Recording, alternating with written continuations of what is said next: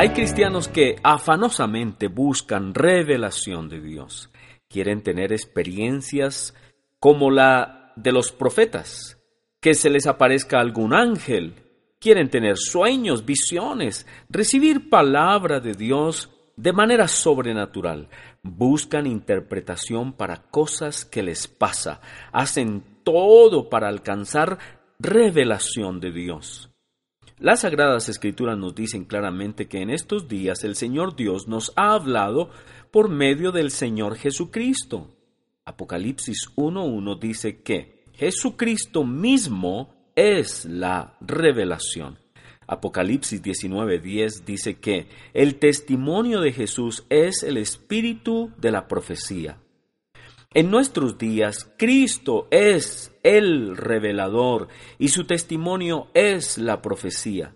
El testimonio de Jesús son sus enseñanzas, su nacimiento, vida, muerte, resurrección, ascensión y su actual sacerdocio en el cielo.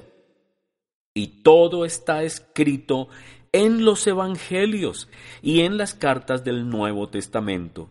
La revelación de Cristo ya nos ha sido entregada. ¿Quiere usted revelación? ¿Quiere usted profecía? Vaya, estudie las enseñanzas de Jesús. El apóstol Pedro escribe en 2 de Pedro 1:19, tenemos también la palabra profética más segura, a la cual hacéis bien en estar atentos como a una antorcha que alumbra en lugar oscuro hasta que el día esclarezca y el lucero de la mañana salga en vuestros corazones.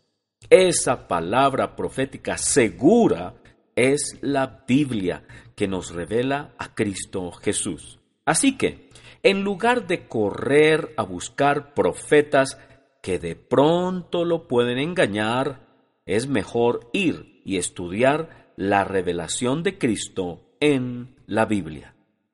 Visite nuestra página internet comuniondegracia.org.